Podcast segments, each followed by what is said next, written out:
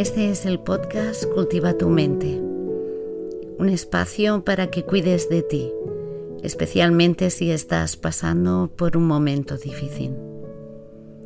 Aquí encontrarás contenido sobre mindfulness, autocuidado y duelo, para que puedas cultivar las semillas que te ayuden a transitar de una manera más clara, más tranquila, más calmada los momentos en los que parece que hay tormenta, para que puedas disfrutar de una vida más plena y consciente. Mi nombre es Ángels, soy terapeuta familiar, instructora de mindfulness y acompaño a personas que están en duelo y a familias con hijos con discapacidad. Si quieres saber más de mí, me encontrarás en mi página web angelsponce.com. Gracias por estar aquí.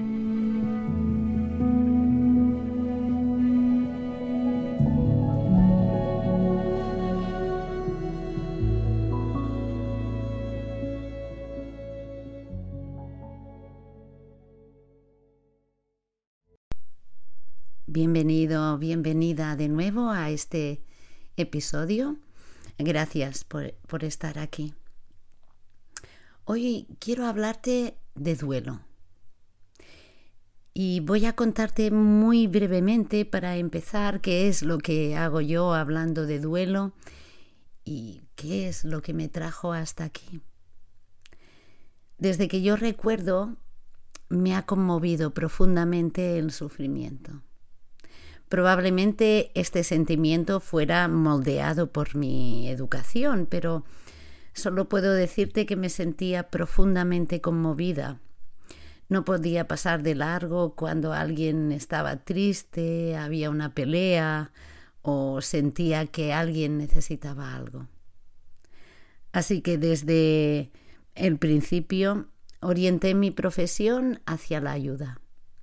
Y hasta hoy la verdad es que me siento muy feliz por haber tomado esta opción. Soy de ese grupo de personas que se nutren y crecen con su trabajo. Al tema del duelo llegué pensando que necesitaba saber más después de estudiar terapia familiar, porque en ese momento trabajaba con familias con hijos con discapacidad y sentía que en su proceso había algo de duelo que yo no entendía muy bien. Así que me matriculé en la universidad para tener más conocimientos y así poder ayudarles mejor. En los últimos 20 años de mi carrera profesional he acompañado a muchas madres y padres antes, durante y después de la muerte de su hijo o su hija con discapacidad. Y ha sido esto, han sido ellas las que me han situado en otro lugar. En un lugar en el que sostener el dolor desde el corazón, no desde la cabeza, para poder acompañar desde la calma. Además de esto, ya llevo muchos años formándome en lo que es el acompañamiento y a eso es a lo que me dedico ahora, a acompañar a personas que están en duelo en su camino de manera individual o bien en grupo y me siento muy agradecida por ello. Así que hoy voy a hablarte de duelo con la intención de que puedas comprender un poco mejor tanto si has sufrido alguna pérdida como si estás acompañando a alguien que está en esta situación. Para empezar, seguro que ya sabrás que el duelo tiene que ver con el dolor por una pérdida. El duelo duele. Por ese motivo, a quien está en un proceso de duelo se le llama doliente. Pero el duelo también tiene que ver con el amor. Sufrimos porque amamos. Es como la misma cara de la moneda. Es el precio que tenemos que pagar por amar. Sufrir es algo tan natural como querer. Y querer es algo muy humano, tanto que es una necesidad fundamental. Necesitamos sentirnos amados y reconocidos para crecer y desarrollarnos, para vivir. Somos seres sociales que establecemos fuertes vínculos con algunas personas muy significativas para nosotros, que nos aportan seguridad, cariño. Son nuestros padres, hermanos, hermanas, parejas, amigos. El duelo tiene que ver con este vínculo tan fundamental. Es el dolor que se produce cuando se rompe. En definitiva, duele porque estamos conectados. Así ya puedes entender que el duelo es algo natural, que se produce ante una pérdida de algo o alguien significativo para cada uno de nosotros. Sentimos dolor porque amamos. Pero aquí me gustaría hacer hincapié en algo muy importante porque condiciona la manera como vivimos el duelo y el dolor. Y se trata de nuestra cultura. Seguramente ya te habrás dado cuenta que vivimos en una sociedad donde ser feliz, tener éxito y disfrutar de la vida son objetivos que alcanzar. Y si todavía no te has dado cuenta, puedes abrir cualquier red social para comprobarlo. Y además, vivimos en una sociedad en lucha permanente contra la enfermedad, la vejez y la muerte. Fíjate bien. Todavía estamos hablando de incluir a las personas con discapacidad. Tapamos cualquier signo de envejecimiento y estamos buscando la manera de vivir más años. No voy a analizar esto hoy, pero es importante que te des cuenta de que en medio de este mundo en el que parece que nacimos para ser felices, no hay lugar para el dolor. Y como consecuencia, no sabemos qué hacer con él. No sabemos qué hacer con nosotros cuando sufrimos, ni tampoco con los demás cuando son ellos los que sufren. Es como que nos incomoda. Y es así, sin darnos cuenta, que interpretamos el duelo como una enfermedad o a nivel más personal como un estado del que tenemos que salir. Porque de alguna manera no es lo que se espera de nosotros o nos sentimos fuera. No estamos felices. Y muchas veces asociamos la salud con la felicidad también, ¿no? Y por tanto, bueno, no nos sentimos sanos tampoco porque no somos felices y de repente nos vemos jugando en otra liga. Es lógico, no queremos sufrir, nadie quiere sufrir.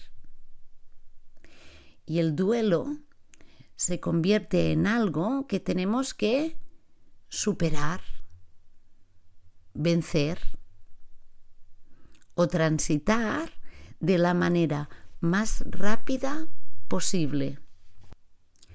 Porque además creemos que hay un tiempo determinado para salir de las dificultades y el duelo dura más que un par de meses. Esta visión que te acabo de comentar de manera muy breve de esta sociedad feliz, sana, que de alguna manera huye del sufrimiento, genera por un lado soledad a las personas que están en duelo, porque no están felices, porque no encuentran la manera de salir rápidamente de ese estado, porque no tienen fuerzas para hacerlo, ni encuentran la energía. Y por otro lado, también provoca que las personas que estamos cerca de alguien que está en duelo, sintamos la necesidad de animarles, de sacarles de ahí, ¿no? Para que, para que salgan, para que recuperen su estado de felicidad que imaginamos natural. Y ya ves, eso es un pez que se muerde la cola, porque si la persona que sufre ya se siente sola y diferente por estar en ese estado que, eh, en el que no tiene ningún tipo de energía, pero si por el otro lado lo que recibe son ah, ánimos, buenos consejos, motivos que son de otros para vivir la vida, para salir adelante, motivos que no le resuenan para nada, se sienten todavía más lejos y reforzamos su soledad o su sentimiento de soledad. ¿Ves? Es un pez que se muerde la cola. Hay buena intención, pero es un asunto delicado. Por otro lado, también nos gustan mucho las teorías como la de las etapas del duelo de Elizabeth Kubler-Ross, porque son una fórmula que nos sirve para ver el camino del duelo como algo ah, que tenemos que ir superando, ¿no? Es como superando pantallas, ¿no? De alguna manera, es como un camino lleno de puertas, ¿no? Pues hago un tramo, luego llego a una puerta, hago otro tramo, luego y tenemos como la fantasía de que si voy superando todas esas etapas, ¿no? Pues llegaría al final de la partida del duelo. Lo cierto es que el duelo es algo mucho más complicado que eso. Quedarse eh, solo en la teoría de las etapas del duelo es como creer que el duelo es algo que simplemente me pasa, cuando pierdo a alguien, ¿no? Y que con el tiempo voy a ir saltando de etapas. ¿Cuándo? Ni todas las personas pasan por estas etapas, ni por el orden que todo el mundo las conoce. Y esto es algo que Elizabeth Kubler-Ross también contó. En este momento, las actuales teorías del duelo cuentan que es muy importante que la persona que está en duelo haga algo. Es decir, para que te acuerdes, el duelo te necesita a ti también. No es algo que te atraviesa, no es algo que requiere de, de cierto esfuerzo. Y a veces ese esfuerzo es simplemente levantarse de la cama. Pero no estoy aquí para hablarte de la teoría del duelo. Me gustaría que te quedaras con la idea de que el duelo no es un camino ah, que esté claramente definido por el que todo el mundo pasa de la misma forma, sino que más bien es un camino individual que emprende cada persona en función de muchas cosas, de cómo está en ese momento, de el vínculo que tenía con la persona que perdió, de los recursos de los que dispone, de las habilidades, de, bueno, de un montón de cosas. Por esto decimos que un duelo no se puede comparar con otro. De poco sirve que yo le cuente a alguien mi experiencia de cuando perdí a mi madre, porque su experiencia de perder a su propia madre es totalmente individual, es distinta. Además, en el camino del duelo hay muchas subidas y bajadas, muchas. Es un camino largo y ciertamente muy difícil de recorrer. Pero sobre todo, recuerda esto, es algo muy personal. Y nada de lo que hayamos imaginado que podría ser el duelo se parece a lo que realmente es cuando nos encontramos ahí. La verdad es que es mucho más terrible. Y el punto de partida es ese dolor, es ese inmenso vacío con el que nos quedamos cuando algún ser querido muere. No es algo que tengamos que arreglar o curar o reparar a toda prisa. Ese dolor necesita ser reconocido, tanto por la persona que lo sufre como por las que le rodean. En el proceso de duelo se camina a ritmo muy lento. Todo cobra una nueva dimensión. El dolor es visceral, no es razonable. No sabe de tapas, la mente está aturdida, no hay energía. Es un dolor que se siente en el cuerpo. En el proceso de duelo se trata de atender ese dolor, reconociendo que no, que no estamos bien y no viéndolo como una enfermedad, una patología o algo de lo que tenemos que salir tan rápido como sea posible. De poco sirven los consejos de otras personas, las palabras. Lo que más necesita la persona que está en duelo es sentir que estamos a su lado. Sentir. Y para sentir eso ah, no hacen falta muchas palabras. Para ir terminando, recordarte un poco de lo que he estado hablando. Por un lado, que el proceso de duelo es algo natural, que el dolor tiene mucho que ver con el amor que sufrimos porque amamos, que es un camino individual que recorremos apoyándonos en las personas que nos quieren y a quien queremos y que no se trata de tener prisa por salir de ahí, sino se trata para empezar de reconocer ese dolor. Está bien no estar bien. Eso es lo humano.